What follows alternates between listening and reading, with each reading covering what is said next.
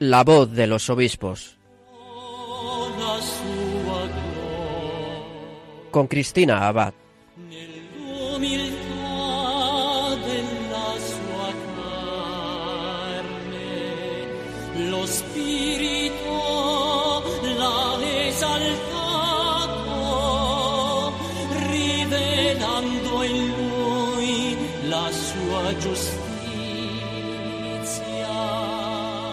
Muy buenas noches, queridos oyentes de Radio María. Con los saludos de Cristina Abad, comenzamos este nuevo programa de La Voz de los Obispos.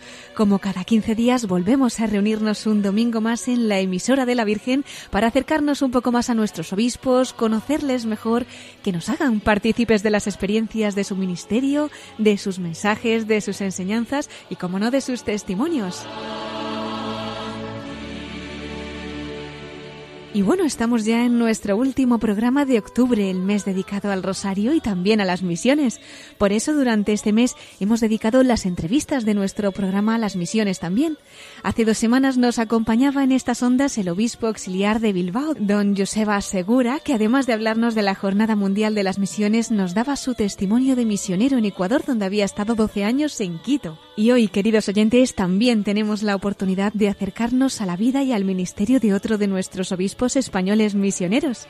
Y es que esta noche nos va a acompañar Monseñor Julián García Centeno, misionero español y obispo emérito de Iquitos, una diócesis que se encuentra en la selva del Perú, entre las provincias de Mainas y Loreto. Esta diócesis que ha estado gobernada por los agustinos españoles de la provincia del Santísimo Nombre de Jesús de Filipinas. Por tanto, don Julián García es religioso también de la Orden de los Agustinos. Y esta ha sido una semana muy especial para él, porque hace apenas unos días, el pasado 22 de octubre, justo en la fiesta de San Juan Pablo II, ¿verdad? Celebró dos acontecimientos muy importantes, les cuento. Y es que por un lado, don Julián García ha celebrado su 87 cumpleaños, y ese mismo día fue también el de su aniversario episcopal, 31 años de su consagración como obispo. Bueno, pues esta noche don Julián García nos va a introducir en el mundo de las misiones con su testimonio personal. Nos va a contar cómo el Señor ha ido obrando en su vida a través de su ministerio y compartirá también cómo es su vida en estos momentos como obispo emérito, ahora ya en Madrid, aunque comparte de su corazón en la diócesis de Iquitos, en la cual ha estado como obispo durante 22 años. No se lo pierdan, en unos minutos podremos escucharle. Tendremos también con nosotros a nuestro colaborador Miquel Bordas para informarnos en los episcoflases de más noticias y mensajes de nuestros obispos. Y les avanzo también que en nuestra sección de la perla rescatada tendremos un recuerdo especial para don Antonio Algora, obispo emérito de Ciudad Real y que como saben hace unos días partió a la casa del Padre precisamente recordando su testimonio de devoción a la Virgen de aquella vez que nos visitó en nuestros estudios concediéndonos una entrevista para este programa hace ya unos años, concluiremos nuestro programa. Será, como siempre, desde el corazón de María. Pero vamos también a comenzar con nuestra Madre, así que de su mano, de la mano de María, comenzamos este programa de la voz de los obispos.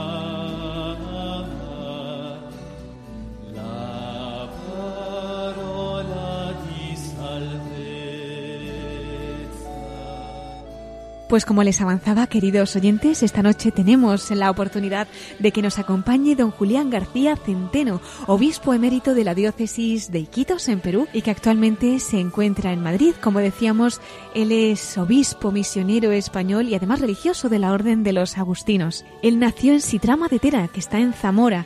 Fue un 22 de octubre de 1933. Como comentábamos al empezar, ha celebrado su 87 cumpleaños hace apenas unos días. Fue ordenado sacerdote el 13 de julio de 1958 en Valladolid. Entre otros cargos, ha sido además profesor de teología en el Estudio Teológico Agustiniano, formador de las nuevas generaciones de jóvenes agustinos. En 1983 fue también nombrado rector de los agustinos filipinos. Ha sido además superior provincial. Formó parte del equipo de gobierno central de la Orden de los Agustinos en Roma como asistente general. Y llegamos a ese año, en 1989, en el que es nombrado obispo auxiliar de Iquitos. Su nombramiento fue el 19 de junio de este año y su ordenación episcopal también un 22 de octubre de 1989. Posteriormente fue elegido obispo del Vicariato Apostólico de Iquitos y tomó posesión de este vicariato el 10 de marzo de 1991. El Santo Padre Benedicto XVI aceptó su renuncia el 2 de febrero de 2011, pasando así a ser obispo emérito de la diócesis de Quitos y actualmente está en Madrid, como decíamos. Y yo creo que ya sin más dilación podemos dar la bienvenida a don Julián García Centeno, obispo emérito de la diócesis de Quitos en Perú. Muy buenas noches, don Julián. Buenas noches, Cristina, y muchas gracias. Muchísimas gracias a usted por acompañarnos esta noche, además en esta semana, pues concretamente tan especial para usted, como habíamos comentado al principio de nuestro programa, en una semana en la que ha celebrado dos acontecimientos bien importantes. Y es que ese pasado 22 de octubre era su cumpleaños y también su aniversario de ordenación episcopal. Eh, don Julián, para un misionero como usted, qué detalle de la providencia que coincide además en el mes de las misiones. Sí, claro, efectivamente, pues ha sido una coincidencia también programada por mí cuando me dieron obispo. Digo, bueno, pues ya que estamos en vísperas del domo, vamos a hacer la, la ceremonia completa, el cumpleaños y el domo, el domo. Y así lo hicimos, gracias a Dios, sí. Y es que, claro, como decíamos, pues a un 22 de octubre en 1933 nacía usted en Sitrama de Tera, un pueblecito en la provincia de Zamora. Entonces, pues aquel niño a quien el Señor destinaba para un plan muy especial, ¿no? Estaría llamado a ser religioso agustino, sacerdote, misionero, obispo. En fin, don Julián, ¿cómo se fue despertando en usted esta vocación a la vida religiosa, al sacerdocio, a las misiones? ¿Cómo comenzó su historia con el Señor? Cuéntenos. Bueno, pues fue en el pueblo, eh, entonces pues el pueblo, sus pueblos, en concreto en el mío, pues había una gran vida cristiana, eh, comenzando por la familia, por supuesto, los padres. Desde luego, pues eh, el sacerdote, el cura del pueblo, el maestro, todas las familias, entonces había un ambiente muy propicio. Sin embargo, pues mi vocación surgió de una manera muy sorprendente, incluso para mí, porque bueno, yo tenía un primo agustino de la provincia del Escorial y cuando iba por allí, porque iba entonces porque había estado enfermo, y me, me, llamaba para que fuera con él, digo, no, no, de ninguna manera, yo no quiero ser fraile.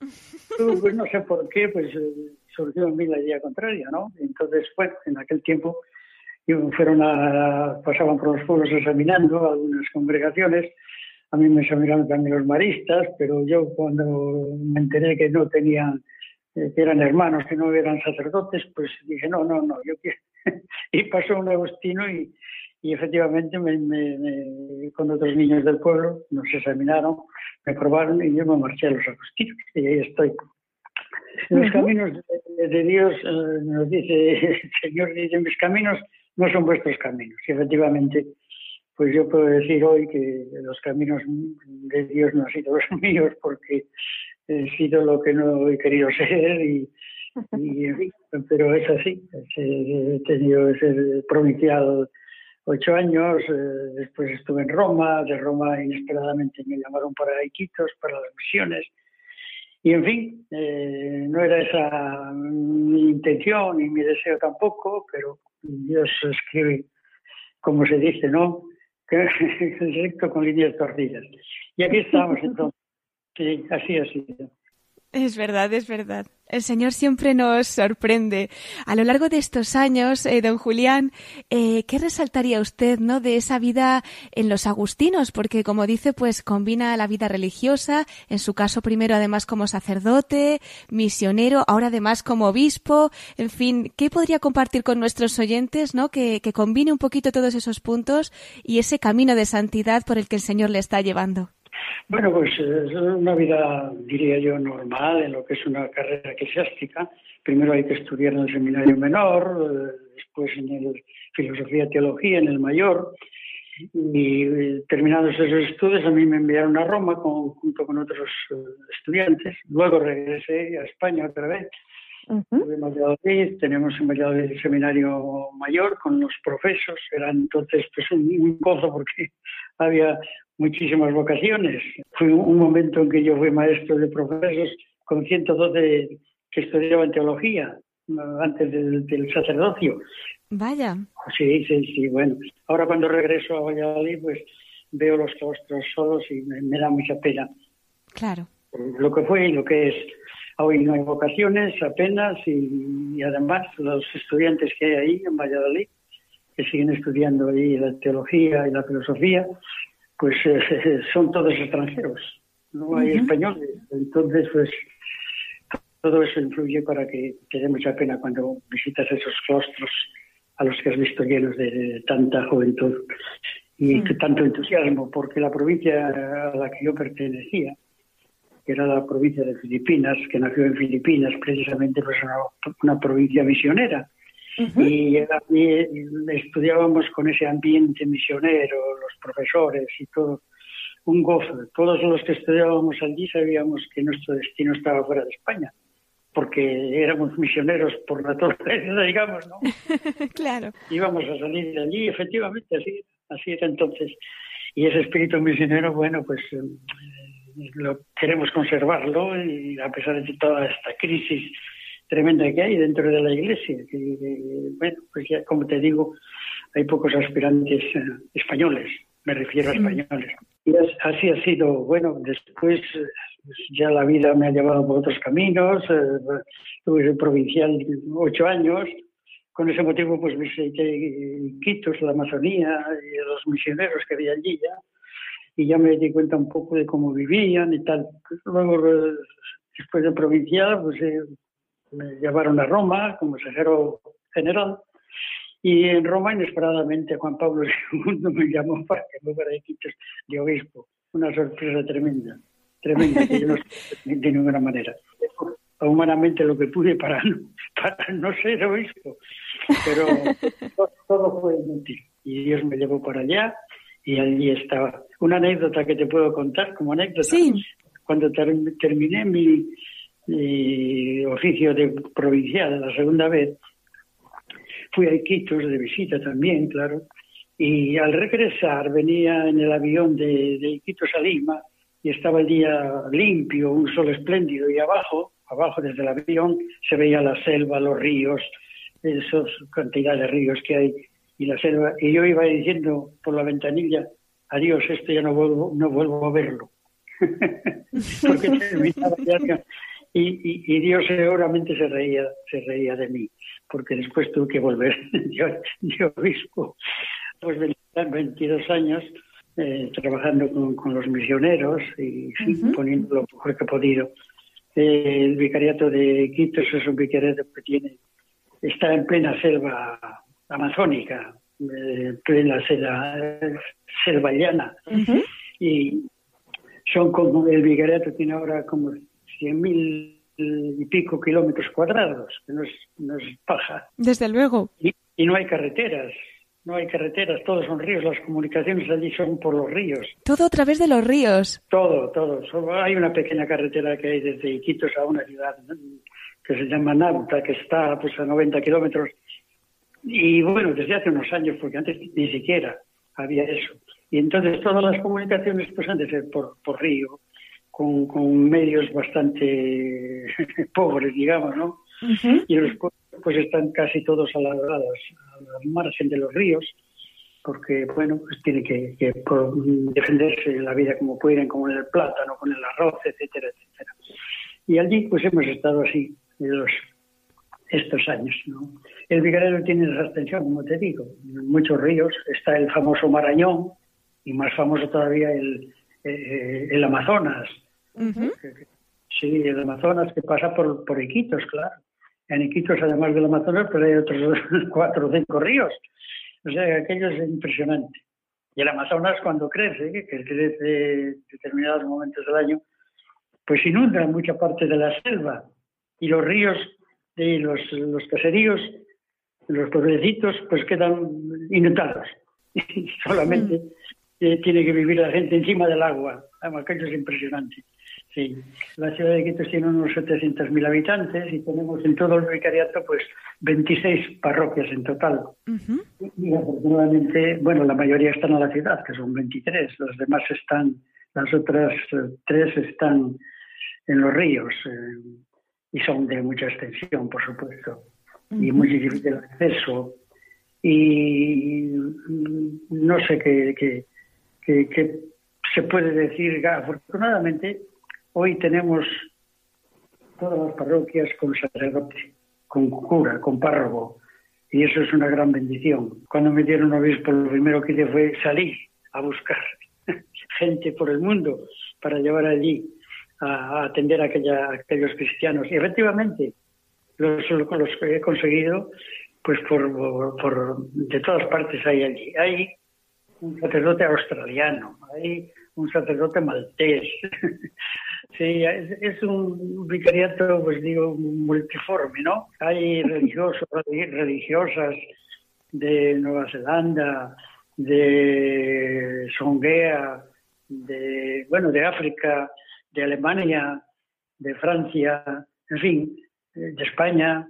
Es un, da gusto porque son diversas mentalidades, pero trabajando todos al unísono por el reino de Dios, porque a eso vamos a vamos a anunciar el Evangelio.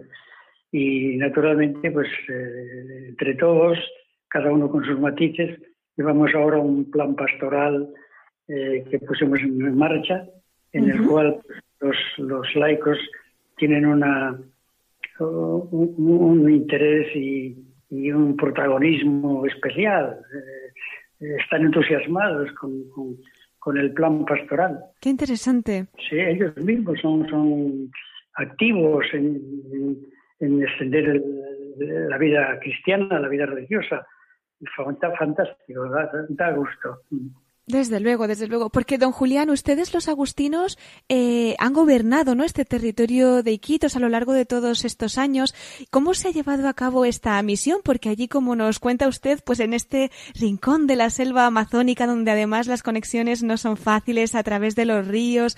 En fin, ahora que está viviendo usted, como nos está contando esta universalidad de la Iglesia desde tantos puntos del mundo, ¿cómo, cómo lo sienten? ¿no? Y cómo también, pues allí, eh, las vocaciones nativas que puedan ir surgiendo ¿Cómo están acogiendo toda esta misión que en cierto modo pues ha comenzado desde España, no? Bueno, aquí con mucho entusiasmo, mucho entusiasmo. Una de las cosas que, que hice yo al llegar ahí, pues precisamente preocupado por, por, la, por, la misión y por eh, los pocos mm, sacerdotes que había, que no, estaba, no estaban las parroquias atendidas debidamente, pues buscar gente, primero eso, ¿no? Y luego hacer un seminario, que eso costó lo suyo, puesto que allí hay mucha pobreza, y hacer un seminario cuesta mucho. Y afortunadamente pues lo inauguramos y está funcionando. Está funcionando, no sé, ahora mismo no sé, habrá unos 15 seminaristas, bueno. nueve sacerdotes nativos, Y otra cosa que también era un sueño mío desde que llegué, pues el monasterio de vida contemplativa, que en la misión, bueno, pues hay opiniones para todos los gustos. Algunos sacerdotes me decían, pero monseñor, si lo que necesitamos son son misioneros, eh, digo, claro, efectivamente por eso. Por eso. Necesitamos por eso un monasterio que es el corazón de la misión, por la, por, por la vocación de las religiosas que es contemplativas, que están orando claro, por misiones. Y está funcionando está funcionando ya también el monasterio. Me llamaron para felicitarme el cumpleaños. Están, pues bueno, con mucho entusiasmo, jóvenes trabajando. Y las vocaciones eh, de vida contemplativa en la selva son muy difíciles, ¿eh? porque eh, es una cultura muy abierta. Y eso de encerrarse en un monasterio no va con sus psicología, no va con su psicología. Poco a poco, poco a poco, pues yo creo que eso se va consiguiendo. Y como digo, es el corazón de, la misión, la oración. Seguro, seguro, seguro. ¿De qué congregación son este monasterio de vida contemplativa, don Julián? Pues son de carmelitas. Carmelitas. Pues vamos a encomendarle a Santa Teresita de Lisieux, patrona de las misiones, y qué mejor que ella, Carmelita también, ¿verdad? Y en esa vida contemplativa, pues como bien nos dice, que sea el corazón de esa diócesis de Quito misionera, seguro, seguro que los frutos llegarán y estarán llegando, y además con todos los oyentes que ahora nos están escuchando, vamos a pedirles que recen por esta misión allí en esta diócesis hermana tan querida. Don Julián, eh, ahora como obispo emérito, usted que, bueno, ha palpado tan de cerca todas estas realidades eclesiales, las vocaciones, la acogida del Evangelio allí y también hermanadamente pues de tantos lugares del mundo. ¿Cómo ve usted este rinconcito que el Señor le ha encomendado, no? ¿Qué lleva en el corazón ahora desde Madrid, pues de esta diócesis de la selva amazónica del Perú y con tantas esperanzas que tiene también puestas en ella? Pues efectivamente, es lo que deseamos que vaya creciendo allí el reino de Dios porque nosotros, como, bien saben, pues vamos a anunciar, anunciar a Dios, anunciar al reino de Dios, y ahí viene después todo lo que eso lleva consigo, es decir, pues toda la parte social, las atenciones a la gente, a los necesitados, y en ese sentido, pues también tenemos una obra que efectivamente merece la pena, ¿no? Tenemos, eh, pues, obras sociales, asesoría legal para la gente, la pobre gente, Caritas de Susana, enfermería, eh, tenemos un centro de capacitación para los campesinos, mm, una biblioteca amazónica también que tiene eh, mucho renombre, muy visitada porque habla mucho de la historia de todas las misiones en el, en el Perú. Tenemos atención, atención, también a los ancianos, comedores. Tenemos un hogar de, que se llama el Hogar de la Niña de Loreto, en el que acogemos a unas 100 niñas huérfanas y eh, le damos todo, atención, eh, enseñanza, eh, en fin, todo lo que necesitan.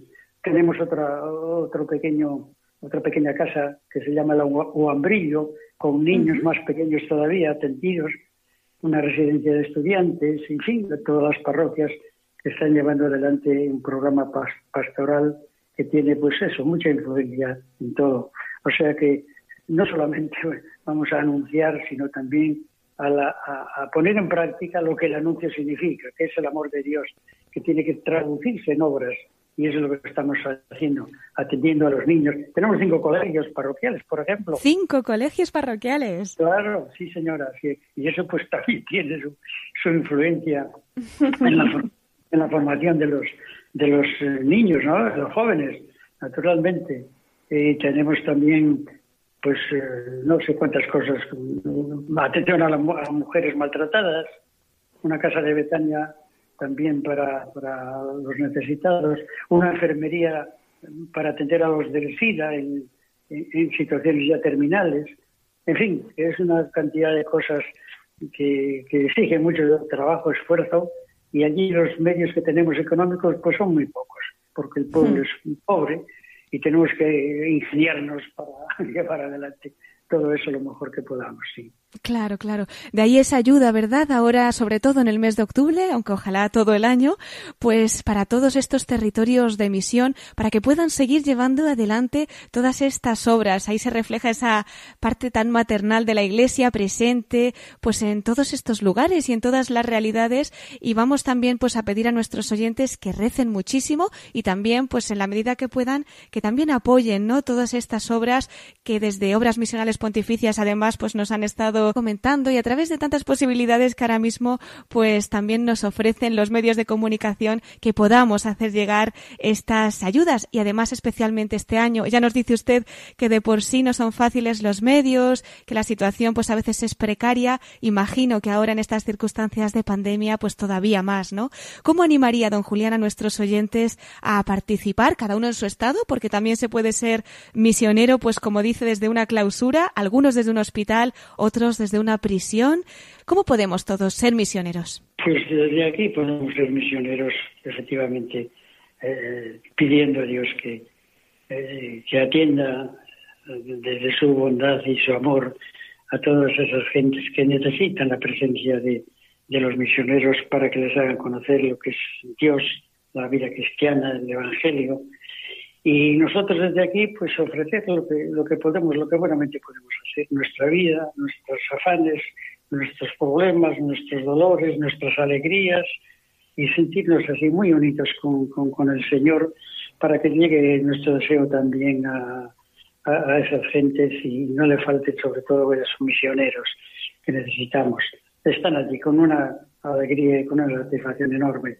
Eh, yo le puedo asegurar, porque los conozco, que no quieren venir para España, los españoles, por ejemplo. lo, lo, he comprobado yo. Cuando les decía a alguno, oye, yo, mira, te necesitaría en España para tal sitio, por favor, padre provincial, no. De luego que me llega aquí, y aquí efectivamente estoy muy satisfecho y contento trabajando, con muchas penurias, con muchas necesidades, pero con un gran amor y una gran entrega. De modo que nosotros desde aquí, misioneros, sobre todo con la oración, ofreciéndole a Dios nuestras oraciones y estos deseos, porque, como dice Jesús, lo que pidáis eh, al Padre en mi nombre os lo concederá. Pues venga, con esa fe vamos a rezar y a pedir por las misiones. Con esa fe, claro que sí, don Julián. ¿Cómo continúa ahora su misión? Porque usted, obispo emérito, realmente sabemos que también siguen, siguen ejerciendo su ministerio, a veces también con menos tiempo. Y bueno, pues aunque haya cambiado la situación ahora desde España, ¿cómo es su vida ahora en Madrid como obispo emérito, don Julián? Nada, mi vida ahora es ya una vida retirada. estoy en la comunidad de agustinos, claro, pero pues, estoy, diría yo que ya pues, rezando y nada más, retirando, retirado. Y ayudando lo que me piden, pero nada más, o sea, no tengo protagonismo, eh, diríamos, activo, sencillamente pues es oración, estudio, trabajo y, prácticamente a, eso se reduce ahora mi vida porque tengo ya 87 años y la vida no perdona. Pues desde ese ofrecimiento, desde esa oración, continúa su vida como obispo, emérito, misionero, agustino. En fin, don Julián, nosotros también en Radio María queremos eh, ser misioneros, ¿no? Queremos llevar la evangelización a todos los rincones, pues que la Virgen vaya poniendo que a veces, unas veces nos llegan, otras ni eso, y confiamos en que ella sigue realizando su obra en tantos corazones, ¿no? ¿Qué mensaje daría usted ahora mismo a nuestros oyentes, a los trabajadores, al equipo de Radio María, pues para que podamos seguir confiados a la Virgen y sabiendo pues que ella a través también de estos pobres medios siga eh, llevando a cabo esta obra evangelizadora? Bueno, pues eh, que sigan con, con fe y con esperanza a pesar de la situación en que estamos. Y no me refiero ya solo a la situación esta penosa de la pandemia, sino a la crisis tremenda y profunda que hay en la Iglesia después del Vaticano II se esperaba una primavera y como decía Pablo VI, eh, estamos en un pleno invierno. Entonces, en España en concreto, pues, pues eh, me da mucha pena que se haya perdido pues ese espíritu cristiano que, tanto bien ha hecho en el mundo y con eso pues eh, se refleja en todo. Y, y entonces, pues es penoso lo que estamos viendo. Sin embargo, a todos los de Radio María, primero felicitarles por, por su labor y su trabajo, por su permanencia, su constancia, a pesar de las dificultades. Radio María yo lo conocí también en el Perú, allí junto a la casa que tengo en Lima, que teníamos en Lima, allí está Radio María. Y, mm. sí, muy cerquita, yo también he estado allí alguna vez hablando.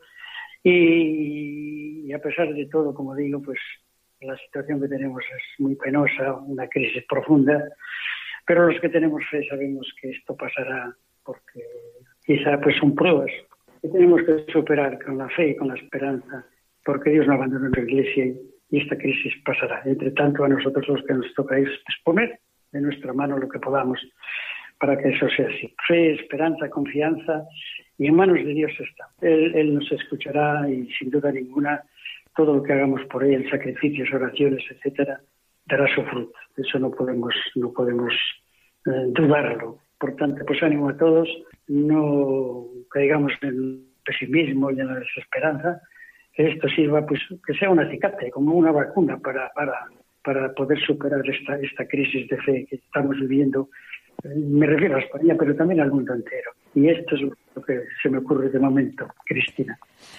Pues don Julián, muchas gracias. Cierto es, España ahora es tierra de misión y mucho tenemos que agradecer pues también a otros países que ahora nos están reevangelizando con esa fe, con esa esperanza que nos contagia usted, don Julián. Vamos a ponerlo todo en el corazón de María. Y ya antes de despedirles simplemente me queda una pregunta por hacerle y es que siempre pues también pedimos a nuestros obispos que nos hablen de su devoción a la Virgen María para contagiarnos pues un poquito de su amor y acercarnos más al corazón de la Virgen, ¿no? A lo largo de su vida desde niño, desde pues su época en el seminario, desde su sacerdocio, ahora como obispo, como agustino. En fin, ¿podría resaltar alguna anécdota, alguna experiencia que lleve especialmente en el corazón y que le haya marcado profundamente en su devoción a la Virgen? Bueno, pues efectivamente, la devoción a la Virgen ha nacido en mí desde niño, con los padres, y no solamente a la Virgen, sino a San José. Yo todos los días, todos los días, le ofrezco al Señor lo que hago por intercesión de, la Virgen María y de San José. San José, mi padre, es también muy devoto de San José, que lleva una vida, una vida muy pues silenciosa de trabajo y de humildad. Y para mí ha, ha sido siempre un modelo que yo mismo he, querido también hacer mío, eh, porque no, no me gusta a mí tampoco el ruido. Yo aprendí de, de joven que el, que el bien hace poco ruido y el ruido hace poco bien. Y eso lo he querido plasmar en mi, vida. Y, San José pues es un modelo en, ese sentido. Por eso digo que ofrezco todos los días a través de, la Virgen y de San José todo lo que hago en el día al Señor. De, modo que para mí siempre ha sido una cosa pues evidente y presente. Eh, caminando la vida así con esa con esa ilusión, con esa vocación también. Y con al lado de que el ruido hace poco bien y el bien hace poco ruido, otro lema mío ha sido siempre sin pisa y sin pausa. así he ido caminando y así estoy. De modo que a todos los de la radio de la, Radio María, mi admiración en parte también por el trabajo. Yo conocí allí en el Perú esta radio y sabía las dificultades que tenían, pero ahí están, ahí están, ahí está. La Virgen no los abandona. Y es lo mismo aquí, en España. Así que adelante, ánimo, muchas gracias por lo que estáis haciendo, que Dios os lo pagará sin duda. Y pues nada más, eh, seguir adelante con fe y con esperanza siempre. Y el Señor, confiando en el Señor, cuando hay tormentas, pues volverá a salir el sol alguna vez. Así que después de la tormenta viene el sol. No sabemos cuándo ni cómo, pero, pero será así, sí. Seguro, seguro. Pues con esa mirada puesta en la Virgen María y pidiendo la intercesión de San José, que nos ha contagiado además usted un poquito más, pues vamos también a despedirle y a recordarle, don Julián, pues que en Radio María, como ya tenía en Perú, también ahora en España, tendrá siempre su casa, aquí en la casa de la Virgen. Muchas gracias por haber compartido con nosotros su testimonio esta noche, por habernos acercado a la realidad de la misión allí en esa parcela de la selva amazónica, en este territorio, en la diócesis, el Vicariato de Iquitos, en Perú. Y don Julián, pues todos nuestros oyentes ya sabe que estarán también incorporando a esa oración esta querida diócesis hermana y el ministerio, pues que en ella sigan desarrollando los agustinos. ¿Nos da una bendición para terminar? ¿Cómo no? En el nombre del Padre, del Hijo y del Espíritu Santo. Nuestro auxilio es el nombre del Señor. Que hizo el cielo y la tierra. El Señor esté con vosotros. Y con tu espíritu y la bendición de Dios Todopoderoso, Padre, Hijo y Espíritu Santo, descienda sobre vosotros y permanezca para siempre. Amén. Muchísimas gracias por todo, Monseñor Julián García Centeno, obispo emérito del Vicariato de Iquitos, en Perú. Hasta siempre, don Julián. Adiós, adiós y gracias, muchas gracias, adiós.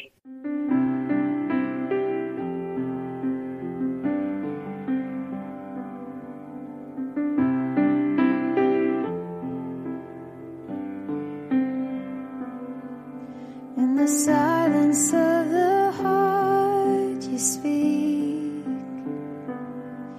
and mercy is the I to me whispers, and forgiveness in the silence of the heart you speak, Lord, you speak. Estás escuchando la voz de los obispos. con Cristina Abad, Radio María.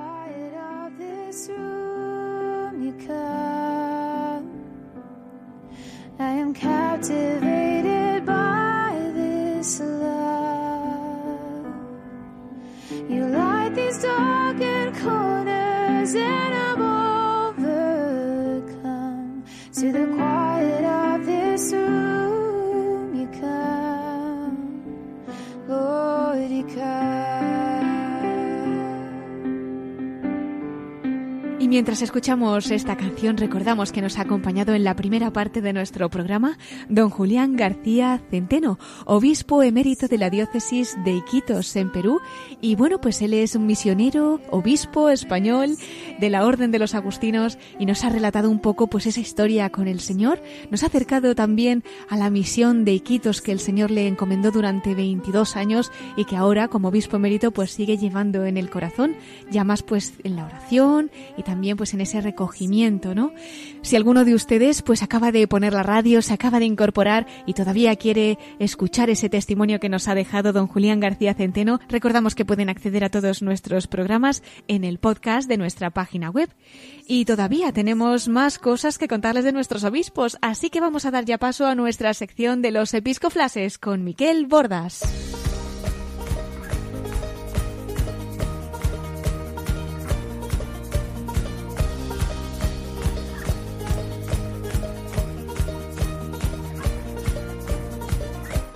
Brothers and sisters, fill these cups with life.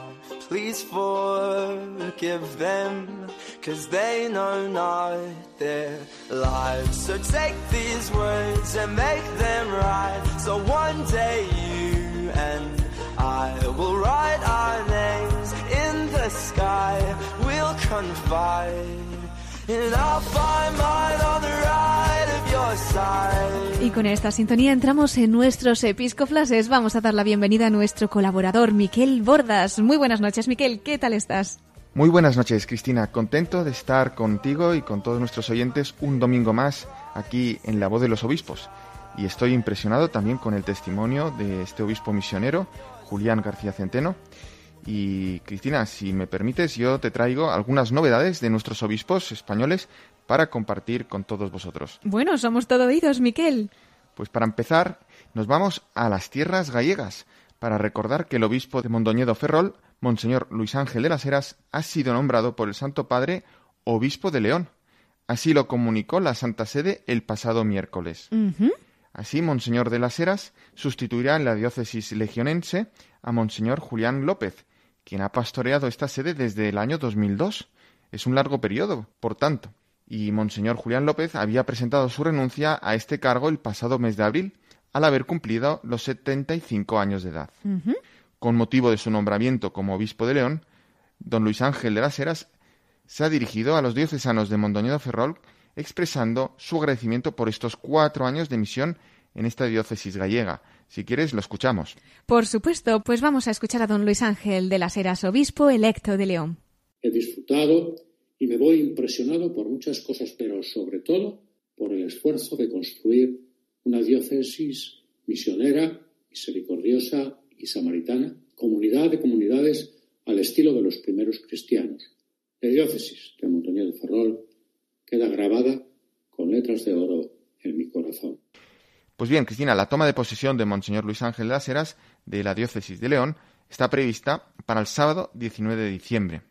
Hasta entonces, tanto él como Monseñor Julián López seguirán al frente de sus obispados anteriores como administradores apostólicos. Bueno, pues se acercan unos días emotivos, ¿no? Para la diócesis de Mondoñedo Ferrol, también para la de León, que van a despedir ya pronto a sus obispos y acogerán a los nuevos pastores. Eh, Miquel, ¿tenemos más noticias? Sí, hay noticias importantes porque uno de los temas relevantes, que de rabiosa actualidad, eh, es el de la educación, siempre el de la educación. Eh, algo que preocupa a muchas familias y, por supuesto, a nuestra Iglesia en España, en especial en estos momentos, aparte del tema de la pandemia, que es una dificultad añadida, pero porque nuestro gobierno pretende reformar la LOMCE de forma, digamos, muy unilateral Hmm. y sin tener en cuenta, pues, sobre todo los actores de la educación, los padres y los colegios, en especial los concertados, muchos de ellos vinculados a la Iglesia. Por tanto, este habrá sido uno de los temas que, con toda seguridad, se trataron ayer entre la Secretaría de Estado y el presidente del Gobierno español con ocasión de la visita de este último al Papa Francisco en Roma, en el Vaticano, en cuya reunión ambas partes subrayaron la oportunidad de un diálogo constante entre la Iglesia local y las autoridades gubernamentales, según consta, recogido en el comunicado emitido al efecto por la Santa Sede al término de dicho encuentro. A este respecto, eh, también quería traer aquí, Cristina, que el pasado viernes 23 de octubre la Conferencia Episcopal Española, en una rueda de prensa que se realizó a través de Zoom, presentó una propuesta educativa que hacen los obispos españoles al gobierno español y que integraría en un itinerario común la asignatura de religión católica y los valores humanos. Así es, el viernes tenía lugar esa presentación que contó con la intervención del secretario general de la Conferencia Episcopal Española, con don Luis Argüello, y también con el presidente de la Comisión para la Educación y la Cultura de la Conferencia Episcopal, que es el obispo de Lugo, don Alfonso Carrasco. Así es, Cristina. Previamente, don Luis Argüello habló del Pacto Educativo Global que está impulsando el Papa Francisco y que recordamos que aunque la convocatoria eh, de este Pacto Educativo Global estaba inicialmente prevista para el pasado mes de mayo, tuvo que aplazarse a causa de la pandemia, así que se presentó el pasado 15 de octubre. Y bien, entre otras cosas, eh, don Luis Argüello comentó que desde la conferencia episcopal se ha acogido este llamamiento del Papa Francisco a emprender ese camino hacia el pacto educativo que haga referencia a tres puntos fundamentales. Y estos puntos son los que nos recordó el portavoz de la Conferencia Episcopal Española, por lo que, si te parece, escuchamos a don Luis Argüello. Poner a la persona en el centro y además empleaba la, la expresión coraje, tener el coraje de poner a la persona en el centro, tener el coraje de invertir las mejores energías con creatividad y responsabilidad, las de todos, las de la familia, las de la escuela, y las de otras entidades educativas. Y además tener el coraje para formar personas dispuestas al servicio de la comunidad.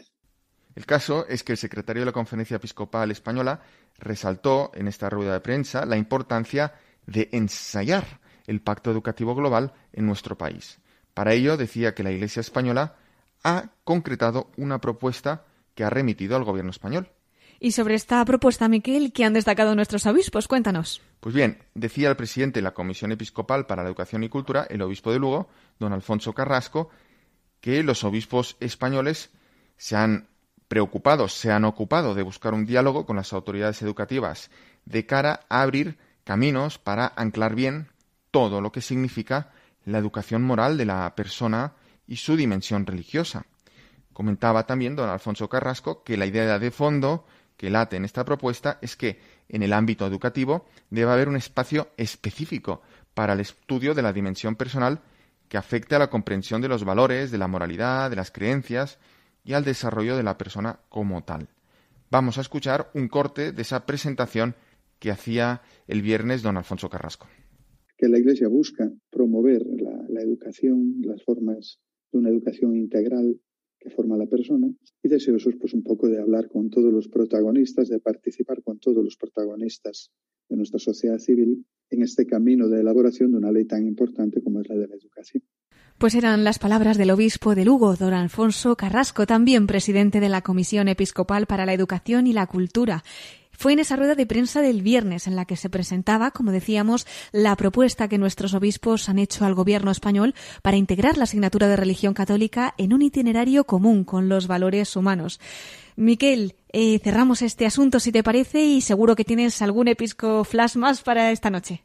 Sí, más cuestiones, Cristina. Mira, dado que otra de las preocupaciones de nuestra Iglesia en España es el tema de la tramitación actualmente de iniciativas legislativas en las Cortes que violan evidentemente la sacralidad de la vida, yo quería compartir con nuestros oyentes la reflexión que nos ofrece esta semana el obispo de Cuenca, don José María Yanguas, precisamente sobre este tema. Primero nos va a explicar por qué la vida es un don precioso creado por Dios para entender mejor la gravedad del pecado que supone acabar con la vida de una persona, de toda persona. Y más si se trata de los más vulnerables, en este caso son los niños que van a ser abortados, como denuncia el obispo de Cuenca, en relación con la ley vigente del aborto en España, que lo despenaliza, pero que también ya ha habido miembros del gobierno que han manifestado su intención clara, firme, de querer ampliar, eh, ampliar los supuestos del aborto en España y rebajar la edad eh, en la que se puede abortar sin incluso permiso de los padres en caso de menores de edad. Pues vamos a escuchar qué nos dice sobre este tema don José María Yanguas, obispo de Cuenca. Las palabras del libro del Génesis desvelan el contenido central de la revelación divina sobre el hombre. Es creado por Dios.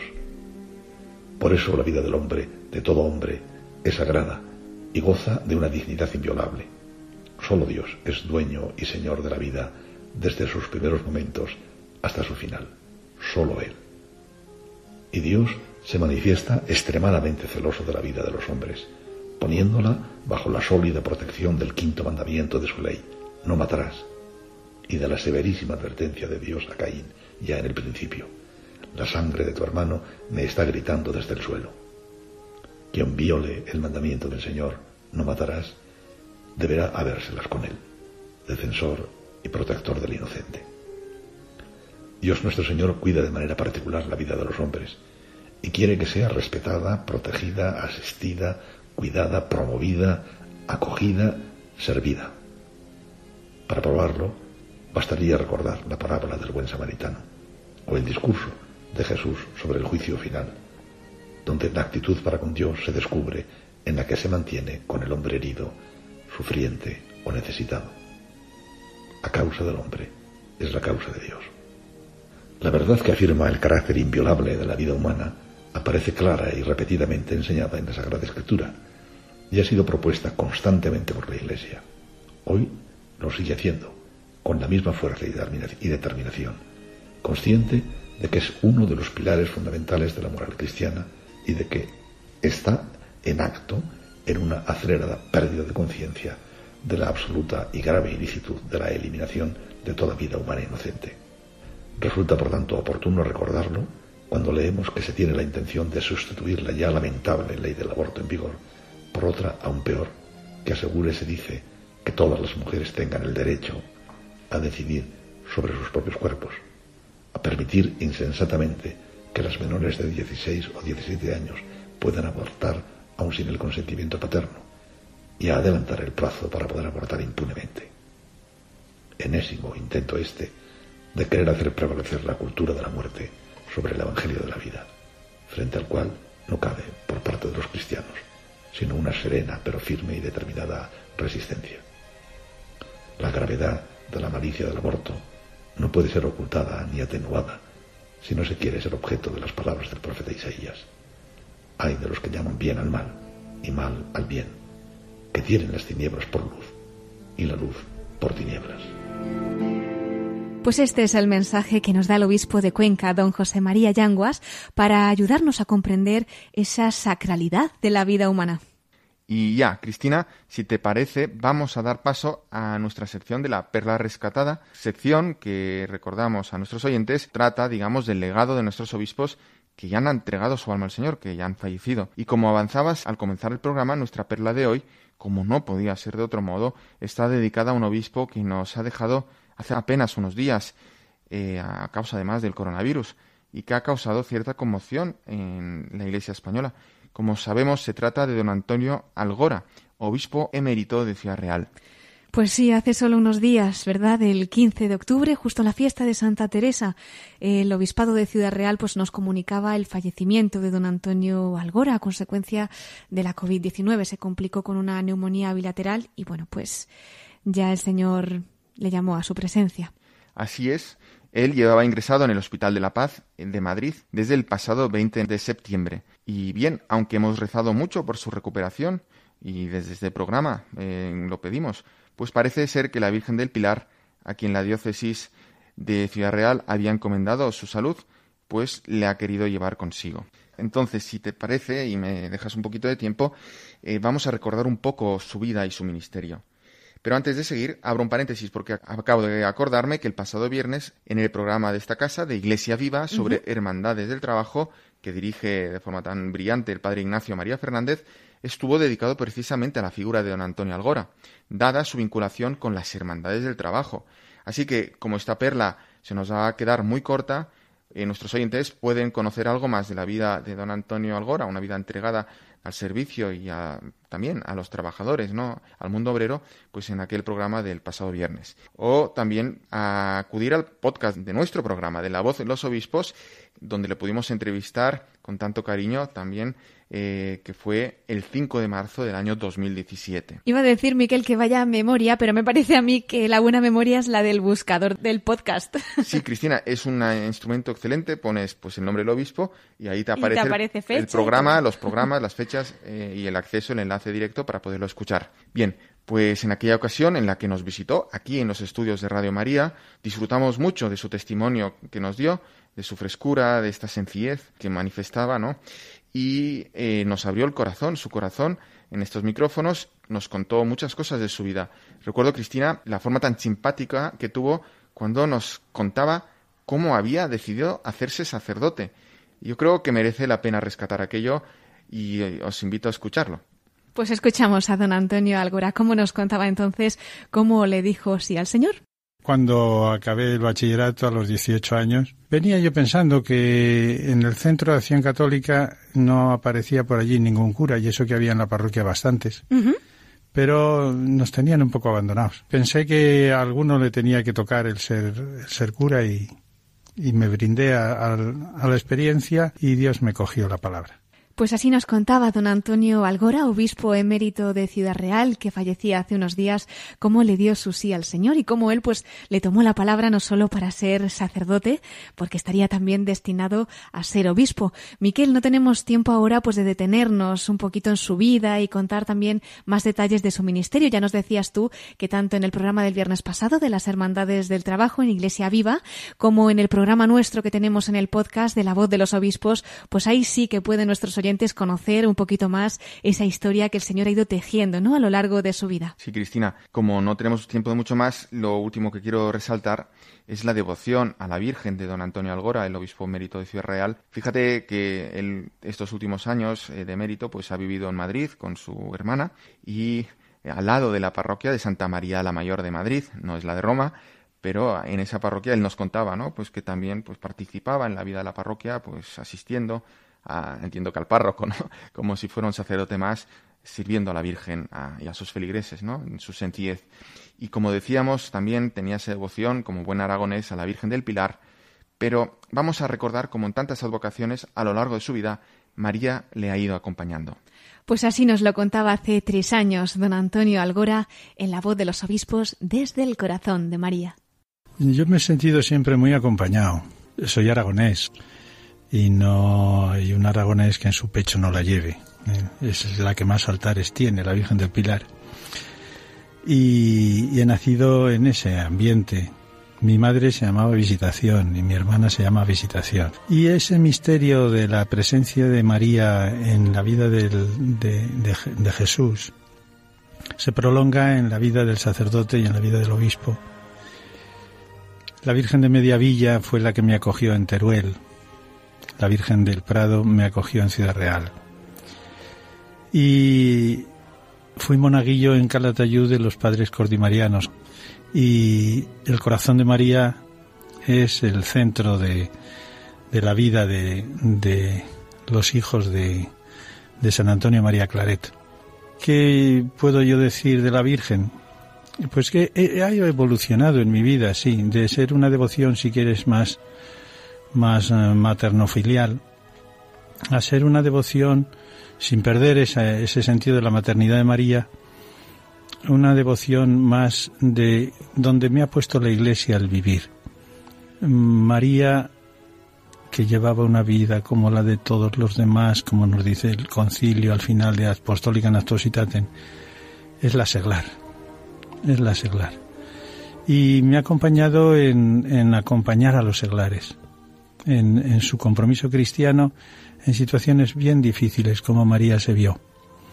Así que la Virgen ha pasado a ser la primera discípula, la madre de la Iglesia, madre de Jesucristo y madre de la Iglesia.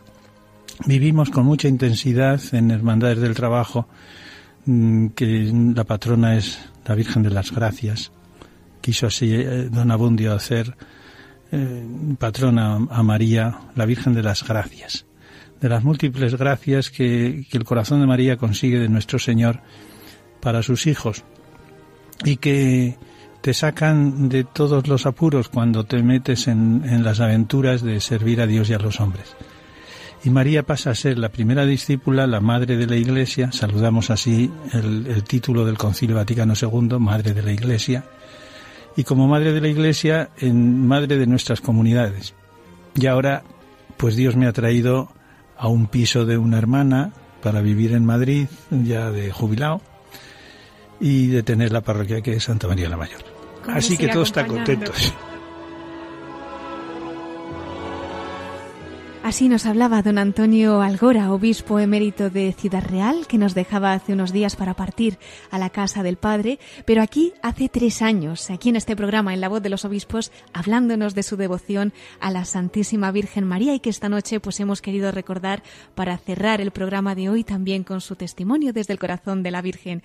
Y queridos oyentes, ya el tiempo, como siempre, pues pasa volando y tenemos que despedirnos. Les recuerdo una vez más nuestro correo electrónico. Todos aquellos que deseen escribirnos lo pueden hacer a la voz de los obispos arroba radiomaria.es. Vamos a agradecer también especialmente a don Julián García Centeno, obispo emérito de Iquitos en Perú, misionero, agustino, español y que nos ha acompañado esta noche en nuestro programa en la primera parte, pues compartiendo su vocación, su experiencia misionera, su ministerio ministerio episcopal y, como no, pues también su devoción a la Virgen María y a San José. Miquel Bordas, muchas gracias también a ti por acompañarnos esta noche. Muchísimas gracias a ti, Cristina. Hasta la próxima. Si Dios quiere. Y desde aquí mandamos también un saludo para uno de nuestros oyentes que se une y que ha rezado especialmente por nuestros obispos. Nos han comunicado que es Juan Manuel López. Pues muchas gracias por la oración y también por los de tantos de ustedes que sabemos que rezan y que ofrecen por todas las intenciones que ponemos aquí en Radio María. Les espero en 15 días, a las 9 de la noche, a las 8 en Canarias. Y ahora les dejamos con más noticias en el informativo de Radio María. Se despide Cristina Cristina Abad. En los corazones de Jesús y María nos unimos hasta dentro de dos semanas, en la voz de los obispos.